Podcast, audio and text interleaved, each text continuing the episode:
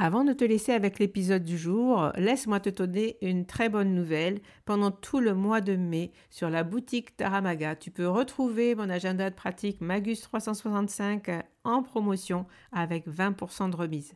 Il te suffit à ta commande de remplir le code MAGUS5 comme le mois de mai et tu pourras obtenir cette réduction.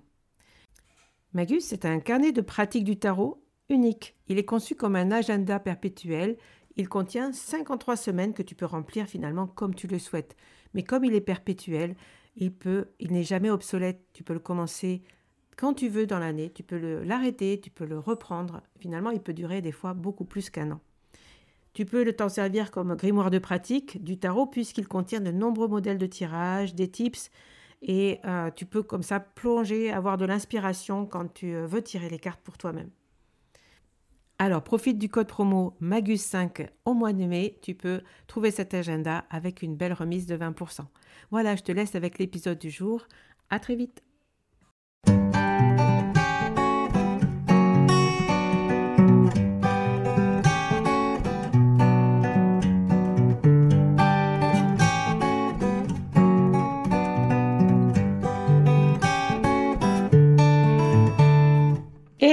Bienvenue sur le podcast Magicien, un podcast qui va parler tarot, mais aussi d'entrepreneuriat, de liberté et de comment oser prendre sa place.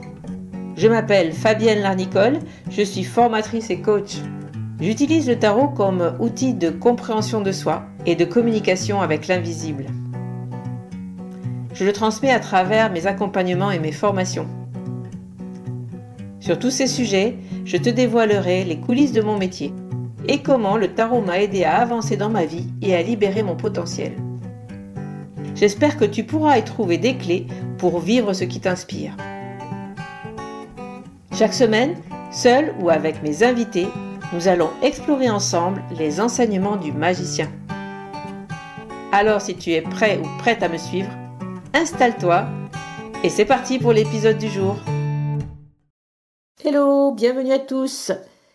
Aujourd'hui, c'est le moment de la chronique d'Emmanuel Iger et dans sa troisième chronique, elle nous propose une mise en lumière de la vie de Pamela Coleman Smith qui est l'artiste qui a créé le Rider Waite Smith. Rien que ça.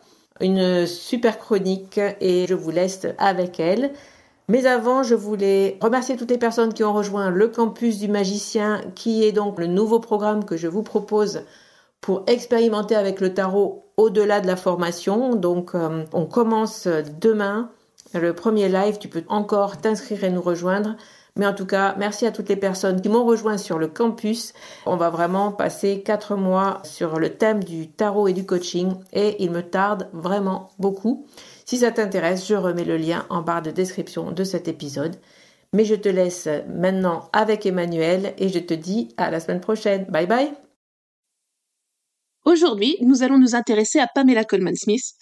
Vous la connaissez forcément soit de nom, soit indirectement, à travers l'impact qu'elle a eu sur le tarot moderne. C'est grâce à son travail de dessinatrice sur le tarot Rider-Waite-Smith que l'on peut profiter aujourd'hui de tellement de tarots illustrés accessibles à tous, parce qu'en fait, l'immense majorité des tarots modernes sont en réalité des variations sur son travail à elle.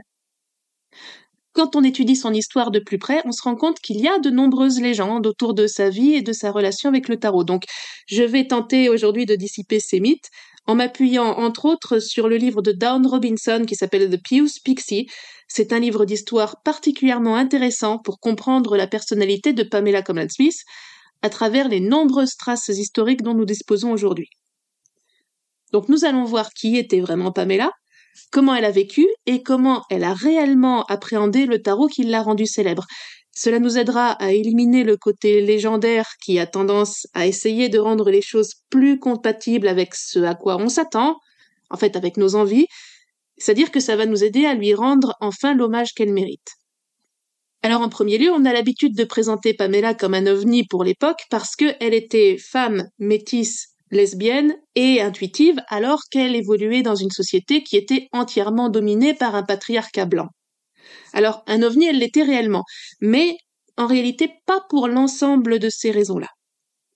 D'abord, euh, à chaque fois qu'on regarde dans les ressources tarologiques, on trouve toujours, toujours la même idée que Pamela Conman Smith était métisse avec une mère jamaïcaine et un père américain. Donc cette idée-là est présente partout. Cette idée vient de Pamela elle-même.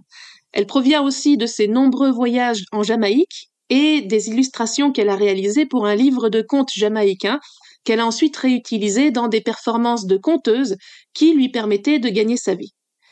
Cependant, selon l'historienne Dawn Robinson, il n'y a aucune preuve, en réalité, qu'elle ait été métisse. En réalité, ses parents étaient tous les deux issus de familles américaines blanches d'origine anglaise et ils avaient de l'argent.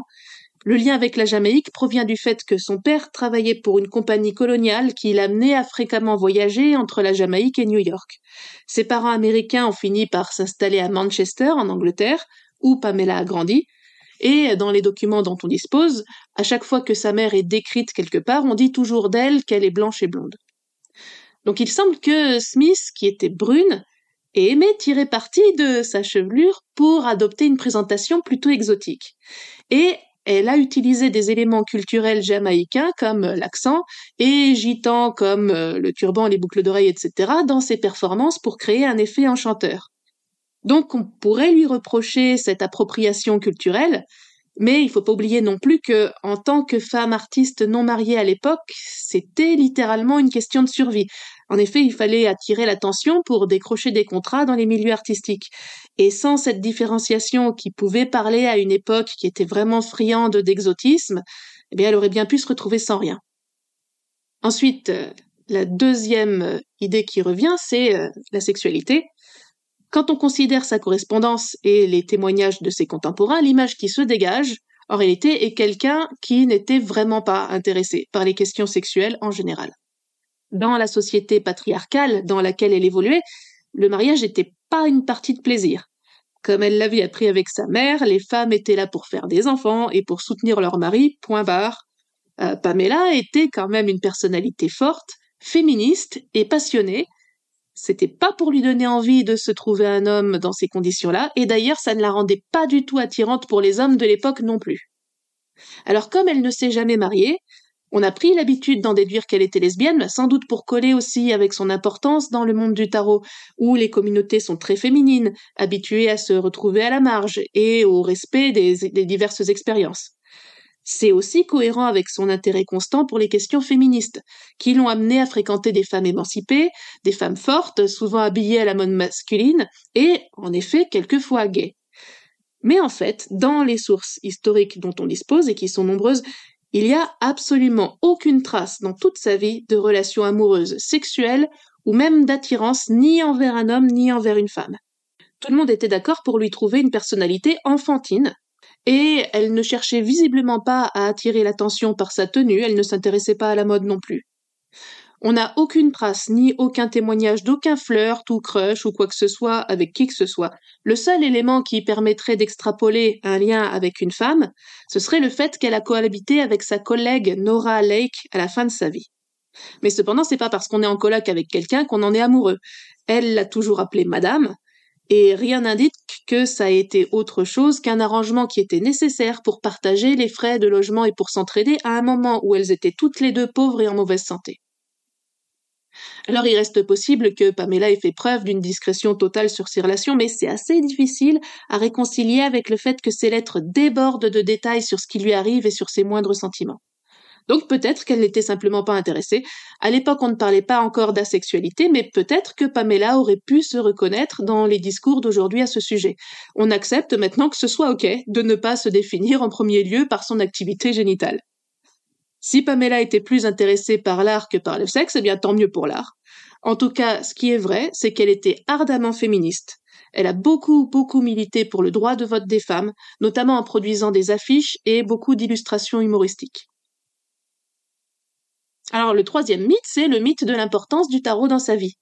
Et pour y voir un peu plus clair à ce sujet, il va falloir comprendre un peu quelle était sa vie en tant qu'artiste. Alors à 19 ans, Pamela est partie étudier l'art à Brooklyn, où elle a appris des techniques japonaises comme la coloration à la main à l'aquarelle pour les photos et les illustrations.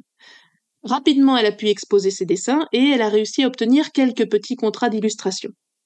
Elle a aussi travaillé pour le théâtre, où elle était connue sous le nom de Pixie, ce qui veut dire lutin ou farfadet, et elle y a également fréquenté des personnalités comme Bram Stoker, l'auteur de Dracula. Pamela avait une sensibilité exceptionnelle et ses lettres expriment énormément d'excitation avec des points d'exclamation partout, avec pas mal de fautes d'orthographe aussi, tout va très très vite, ça part dans tous les sens. Et ces lettres démontrent notamment une énorme capacité à observer les gens et à comprendre leur caractère et leur apparence qu'elle peignait avec humour. Peut-être qu'aujourd'hui on aurait pu la reconnaître comme une hypersensible. Le côté un peu plus sombre, c'est qu'elle se sentait souvent à la marge, et elle avait du mal à tisser des liens solides autour d'elle. Elle s'était construit notamment un personnage public fait de mystère et d'ambiguïté, justement pour se faire accepter dans un milieu artistique toujours à la recherche d'exotisme. Peut-être aussi que ça s'est retourné contre elle en l'empêchant de nouer des relations sincères. Elle avait aussi donc tendance à partir dans tous les sens, ce qui l'a handicapée beaucoup pour les travaux d'écriture. Elle débordait de créativité, mais ses tentatives de publication se sont toujours soldées par des refus, et elle n'a jamais pu gagner sa vie de ce côté-là. De toute façon, il était quasi impossible pour une femme d'être reconnue comme une artiste sérieuse, professionnelle à cette époque-là. Normalement, une femme ne pouvait que se livrer en amateur à des pratiques artistiques, tout en profitant de la stabilité financière fournie par son mari. Et c'était pas le cas de Pamela elle s'est retrouvée obligée de travailler énormément pour ne jamais gagner grand-chose. Elle vend tout ce qu'elle peut, des illustrations pour toutes sortes de projets, n'importe quoi, ce qui lui tombe sous la main. Elle fait des petites boîtes peintes, elle fabrique des jouets, toutes sortes de choses qui lui prennent beaucoup de temps à fabriquer, mais qui se vendent toujours pour des sommes dérisoires. Aussi, elle travaille pour des troupes théâtrales en tant que costumière, elle participe au décor, parfois elle joue de tout petits rôles, et puis, enfin, elle vend des prestations de conteuse en soirée privée où elle raconte des histoires populaires jamaïcaines, avec donc un costume de gitane et un très fort accent exotique. Les témoignages sont unanimes dans ces soirées-là. Son talent de conteuse est immense. Elle maîtrise absolument toutes les inflexions, tous les mouvements de main, etc. C'est vraiment une, expérience frappante pour les gens qui sont là. Mais ça reste quand même un petit boulot, euh, un peu comme une performance de battleur, et elle gagne pas grand-chose. Donc elle n'a pas d'argent, et comme elle a besoin d'en gagner par n'importe quel moyen, en fait elle se disperse parce qu'elle fait tout ce qu'elle peut. Et comme elle se disperse, elle a du mal à faire reconnaître son talent. Et surtout puisqu'elle compte sur une présentation exotique pour décrocher des petits contrats, eh bien le racisme ambiant lui interdit forcément d'être prise au sérieux comme une vraie artiste professionnelle. Donc ça ferme absolument la porte à tout contrat plus lucratif. Elle est donc condamnée à ne jamais gagner que très peu d'argent, ce qui a été un grave problème toute sa vie. Donc tout ça est extrêmement frustrant pour elle. Elle est douée d'une sensibilité énorme et elle vient d'une famille aisée, mais elle souffre constamment de la pauvreté, du manque de reconnaissance et du manque de soutien à cause de la difficulté qu'elle a à se sentir faire partie d'une communauté. Alors les choses vont changer en 1901 parce qu'elle rejoint la Golden Dawn, qui est un ordre occulte dans lequel elle connaissait déjà en fait Bram Stoker et le poète Yeats. Donc c'était déjà des amis proches. Ça explique qu'on l'ait invitée à rentrer dans cet ordre. Bien que Pamela n'ait jamais été une personnalité intellectuelle, elle était très intéressée par le côté cérémoniel de cette société, comme elle le sera plus tard dans le catholicisme. Et peut-être aussi a-t-elle été séduite grâce à son intérêt pour le féminisme, parce que la Golden Dawn était le premier ordre où les hommes et les femmes pouvaient travailler ensemble en tant qu'égaux dans des cérémonies magiques qui visaient à tester, purifier et élever la nature spirituelle de l'individu. Alors évidemment, ça n'empêchait pas qu'à l'extérieur de l'ordre, c'était toujours les hommes qui brillaient et jamais les femmes, mais ça, c'était normal pour le reste de la société de l'époque. Quand Pamela est arrivée, le tarot était déjà un outil d'initiation et d'introspection pour la Golden Dawn les membres étaient très fortement encouragés à concevoir leur propre tarot, parce que tout simplement c'est une façon très efficace de se lancer dans son travail symbolique. Alors Pamela a suivi les rituels de la Golden Dawn pendant quelques années, ce qui lui a permis de rencontrer Arthur Waite, qui était alors occultiste et poète. Il la trouve très imaginative, il se montre impressionné par son intuition. Plus tard, il dira qu'il l'a choisie parce qu'en plus de l'évidence de ses dons, Pamela faisait preuve d'une certaine compréhension des valeurs du tarot. C'est lui qui dit ça. Mais bon, en réalité, c'est peut-être, euh, enfin surtout, qu'elle était vraiment pas chère. En 1909, elle écrit à un de ses amis Je viens de finir un très gros travail pour très peu d'argent. Et donc, c'était le tarot Rider-Waite. Tout le monde le sait aujourd'hui, White lui a promis une toute petite somme pour dessiner les 78 cartes que nous connaissons et pas de droit d'auteur. Mais en fait, ça colle avec la façon dont Pamela conduisait ses affaires à l'époque, donc ça n'est pas si surprenant. Elle avait vraiment besoin d'argent pour survivre, donc elle était obligée d'accepter tout ce qui venait, même si c'était mal payé, parce qu'il faut travailler. Et surtout, elle s'était trop souvent fait avoir par des clients qui en fait lui avaient promis de l'argent plus tard et qui ensuite avaient disparu. Euh, donc on peut comprendre qu'elle ait préféré toucher un peu d'argent tout de suite plutôt que euh, davantage euh, jamais. Et surtout, ça se faisait pas vraiment pour un dessinateur de négocier des royalties à l'époque. D'autant plus qu'elle n'était pas vraiment en position de le faire du tout. Mais surtout, en fait, si elle avait eu des droits d'auteur sur le Rider Waite, ça aurait absolument rien changé pour elle. Parce que quand ce tarot a été publié pour la première fois, en fait, personne s'y est intéressé. Et ça n'est qu'après sa mort que le jeu a vraiment trouvé sa popularité. Le Rider Waite, il a d'abord été publié en 1910. Et pour une réédition, la première réédition, il a fallu attendre 1971, ce qui est extrêmement long. Et Pamela, en fait, était déjà morte depuis 20 ans. C'est vraiment dans les années 70 et 80 que le Rider Waite a connu son explosion et qu'il s'est vraiment mis à ramener beaucoup, beaucoup d'argent. Donc en fait, l'arnaque la plus importante, ça n'a pas été de la priver des droits d'auteur euh, qu'elle aurait pu toucher, ça a été juste de ne pas mettre son nom sur la boîte. Donc c'est ça qui était pas bien. Et Waite a toujours prétendu que c'était lui qui avait dirigé tout le travail, alors qu'en fait c'est faux. Tout son apport à lui s'est concentré sur les majeurs parce qu'en réalité les mineurs ne l'intéressaient pas. Il a donc laissé Pamela entièrement libre pour la composition et les détails de ses cartes mineures. Or, la grande nouveauté du Rider Waite, c'était justement ces mineurs illustrés, et ce sont elles qui font qu'on s'y intéresse encore aujourd'hui. Les mineurs dessinés par Pamela sont simples, intuitives et directes, en fait comme elle au lieu d'être chargé de multiples symboles ésotériques compliqués et abstraits comme les arcanes majeures dirigés par Waite. Et parmi ceux-là, ceux qu'il a le plus dirigés en détail, c'est le mat, la papesse et le pendu. Euh, ça a peut-être agacé un peu Pamela, surtout pour le mat, euh, parce que sa signature, le PCS, euh, le monogramme, sa signature apparaît sur toutes les cartes, sauf celle-là. Et souvent on se demande pourquoi, il y a peut-être une raison ici. Donc au final, on retrouve bien la patte de chacun des deux auteurs dans ce tarot, avec des cartes majeures qui sont un peu abstraites et très chargées, comme par exemple la papesse avec les deux colonnes Bakim et Joax, la Torah sur les genoux, les, grenades, etc. Ça fait beaucoup, beaucoup de choses. Alors que les mineurs sont simples et intuitives, le 8 de denier qui veut représenter la productivité représente un bonhomme en train de travailler de façon productive, ça, ça parle assez facilement. Alors au niveau des inspirations, c'est intéressant aussi. Le travail de Pamela en général est très influencé par l'art nouveau et par l'art japonais. On lui trouve des points communs avec les illustrations à l'encre de l'artiste anglais Aubrey Birdsley, qui était connu à l'époque, qui est très art nouveau, avec des longs corps élégants, délimités par des traits qui semblent partir en un large mouvement dynamique à chaque fois. Et Pamela a pu aussi s'inspirer des couleurs saturées des gravures sur bois japonaises traditionnelles, ainsi que des peintures lumineuses des pré-raphaélites. C'est ça les influences qu'on retrouve dans ce qu'elle fait en général. Autre chose, c'est que le Rider Waite n'est en fait pas le premier tarot illustré de l'histoire. C'est beaucoup beaucoup plus ancien. Ce serait le Solabusca, qui est un tarot italien du XVe siècle. Et on est certain que ce jeu a inspiré Pamela justement pour son deck parce que on retrouve exactement le même cœur percé de trois épées avec exactement la même composition, les mêmes angles, et on retrouve aussi le même personnage courbé sous un fardeau pour le 10 de bâton. Vraiment, c'est la même position, la même posture, tout est identique. Le reste, par contre, est issu de sa propre composition. Elle a aussi glissé des éléments de sa vie dans quelques cartes. Moi, j'ai vu des photographies d'époque où elle apparaît aux côtés d'un chat noir et d'un petit chien blanc, genre loulou, et je pense que ce sont ses animaux favoris qu'on retrouve sur le mat avec le petit chien blanc et la reine de bâton dont on se demande souvent bah, pourquoi elle a un chat noir juste à côté d'elle. Il y a aussi quelques portraits dans le Rider Waite. Les historiens s'accordent à reconnaître ses amies actrices, Hélène Terry pour la même reine de bâton, celle avec le chat, et pour le monde, ce serait Florence Farr. Le deck a été dessiné à la plume, possiblement au-dessus d'un croquis au crayon. On sait pas trop parce qu'on a perdu les dessins originaux. Si elle les avait coloriés elle-même, ça aurait été à l'aquarelle parce que c'était sa technique favorite.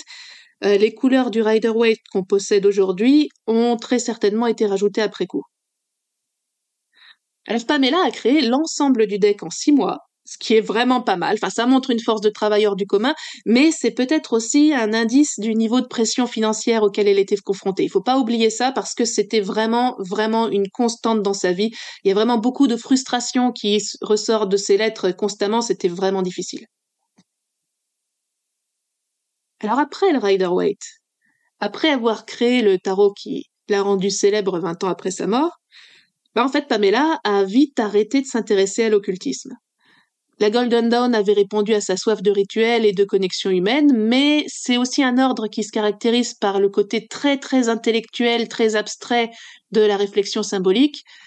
Elle, elle était intuitive, donc pour elle, il y avait vraiment de quoi s'ennuyer en fait. Et au final, le Rider-Waite était un travail de commande comme beaucoup d'autres, parce que avec les difficultés financières dont elle souffrait, en fait, elle n'avait pas les moyens de choisir ses projets en fonction de ses envies en fonction de ce qui lui parlait, en fonction de ce qui, la, passionnait, bah, s'il y avait un contrat, elle le prenait. Quoi. Heureusement pour nous, elle n'était pas qu'une artiste à bas prix, et donc ses compétences intuitives lui ont permis de créer des images qui nous parlent encore aujourd'hui. Il n'empêche que le Rider-Waite était pour elle un travail alimentaire qui ne l'intéressait pas plus que ça. Euh, la preuve, c'est qu'après l'avoir terminé, elle est passée complètement à autre chose. Elle a abandonné l'ésotérisme et même l'art en général, trois ans après la parution du jeu. C'était malheureusement assez logique parce que ses productions artistiques ne lui avaient jamais rapporté assez d'argent pour vivre. Donc après sa dernière exposition, elle a coupé avec l'occultisme de la façon la plus radicale possible, parce que comme elle venait de trouver Dieu, elle est devenue fervente catholique. Ça a dû la soulager en fait, parce qu'elle semblait en avoir vraiment assez de passer pour un ovni où qu'elle aille, le catholicisme lui a fourni au moins une communauté avec une certaine respectabilité, en plus du rituel et des symboles qui lui avaient tellement plu quand elle s'intéressait à l'ésotérisme. Après ça, un petit héritage familial lui a permis d'acheter une maison dans les Cornouailles anglaises, maison dans laquelle elle a vécu jusqu'à la fin de ses jours. Pour gagner sa vie, elle en louait une partie à des prêtres. Et euh, aussi fidèle à ses convictions féministes, elle s'est impliquée énormément dans le mouvement des suffragettes pour le droit de vote des femmes, plus tard, elle a aussi beaucoup participé aux activités de la Croix-Rouge. Et les problèmes d'argent n'ont pas cessé de la poursuivre jusqu'au bout, où euh, une faiblesse au cœur a fini par l'emporter en 1951. Au final, sans le travail de Pamela Coleman Smith, le tarot n'aurait peut-être pas atteint la popularité qu'il a aujourd'hui, puisque l'immense majorité des jeux modernes se basent sur la structure de Rider-Waite, donc sur les mineurs qu'elle a dirigés elle-même. Ce tarot-là l'a rendu célèbre sans qu'elle l'ait jamais su, et d'ailleurs sans qu'elle l'ait jamais voulu, mais euh, son nom n'apparaît toujours pas sur les boîtes. C'est pour ça qu'aujourd'hui on préfère l'appeler Tarot Wade Smith, de façon à lui rendre hommage, mais elle ne considérait pas ce tarot comme l'œuvre de sa vie, elle était pressée par le besoin, c'était un travail alimentaire comme d'autres. Peut-être est-ce que c'est ça qui fait la qualité très intuitive de ce tarot, qui a été produit vite par quelqu'un qui avait du talent, alors que d'autres produits qui sont faits par passion à la même époque souffrent souvent d'une abstraction qui les rend en fait très très difficiles à utiliser. Alors une fois de plus, j'ai été surprise de la différence entre l'histoire racontée par euh, ce qu'on voit en tarot habituellement et celle racontée par la livre d'histoire. Au final, quand on se penche sur ces derniers, avec euh, toutes les ressources, toutes les notes de bas de page euh, et tous les détails que ça implique, en fait, il s'avère que rien ne prouve qu'elle était lesbienne ou métisse, contrairement à ce qu'on a l'habitude de lire. Euh, de toute façon, ce sont des embellissements qui ne changent rien à l'affaire, puisque, en tant que femme artiste non mariée, elle était déjà de toute façon victime d'une société patriarcale qui lui interdisait d'être prise au sérieux. Alors Waite l'a en effet très mal payé, mais ce travail alimentaire n'aurait de toute façon pas changé sa vie si elle avait reçu des droits d'auteur, puisqu'il n'a commencé à être reconnu que 20 ans après sa mort. Tout ça, c'est une histoire un peu triste, mais au moins le fait d'avoir créé ce tarot a sauvé le reste de son œuvre de l'oubli complet, ce qui est déjà ça. Aujourd'hui, Pamela Coleman Smith est exposée à New York aux côtés d'autres artistes modernistes. Ça, c'est tout de même un beau couronnement pour une vie d'artiste, et on continue à se rappeler d'elle. Je vous donne rendez-vous le mois prochain pour d'autres découvertes tarologiques. Voilà la fin de cet épisode. Merci de l'avoir écouté. N'oublie pas de t'abonner pour ne pas manquer les prochains. Soutiens le magicien en laissant un avis ou un commentaire sur ta plateforme préférée, Spotify ou Apple Podcast. De mon côté, il me reste à te souhaiter une excellente suite de l'aventure. Où que tu sois, on se retrouve très vite pour un prochain épisode. Bye bye